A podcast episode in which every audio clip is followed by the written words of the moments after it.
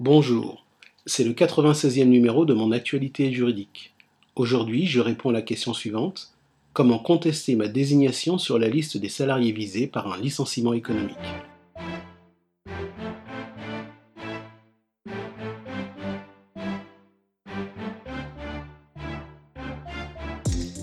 Afin de contester sa désignation, le salarié est tout d'abord en droit d'être informé des critères retenus par son employeur pour fixer l'ordre des licenciements.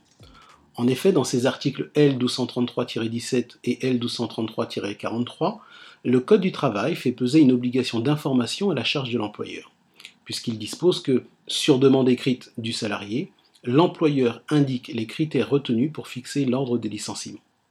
Toutefois, la demande du salarié doit respecter certaines formes et délais. Tout d'abord, la demande du salarié doit être écrite. C'est ce qui ressort euh, du texte que je viens de lire. Ensuite, la transmission de la demande du salarié doit également obéir à un certain formalisme. L'article R 1233-1 du Code du travail dispose que la demande doit être transmise à l'employeur par lettre recommandée avec avis de réception, ou bien lui être remise en main propre contre récépissé. Enfin, la demande doit être faite dans un délai précis. Le même article R 1233-1 du Code du travail dispose que la demande doit être faite avant l'expiration d'un délai de 10 jours à compter de la date à laquelle le salarié quitte effectivement son emploi. Comment l'employeur s'acquitte-t-il de son obligation d'information? Eh bien, par lettre recommandée avec avis de réception ou par lettre remise en main propre contre récépissé, l'employeur indique au salarié les critères qu'il a retenus pour fixer l'ordre des licenciements. De même, l'employeur doit respecter un certain délai puisque sa réponse doit être communiquée dans les 10 jours qui suivent la présentation de la lettre recommandée du salarié ou la remise de la lettre en main propre par ce même salarié.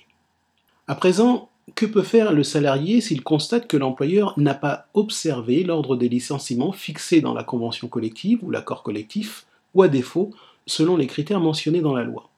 Eh bien, sachez tout d'abord que le non-respect de ces critères n'entraînera pas la nullité du licenciement. Toutefois, le salarié pourra saisir le Conseil des prud'hommes et prétendre au paiement de dommages et intérêts s'il justifie de l'existence d'un préjudice résultant de l'inobservation des règles relatives à l'ordre des licenciements. En somme, et c'est ce qu'indique un arrêt récent de la Chambre sociale de la Cour de cassation daté du 26 février 2020, le non-respect des critères fixant l'ordre des licenciements n'entraîne pas une indemnisation automatique du salarié. Ce dernier doit prouver qu'il a subi un préjudice résultant de ce non-respect. Et c'est le juge prud'homal qui appréciera la réalité de ce préjudice. C'est la fin de ce flash briefing. Passez une très bonne journée. À demain.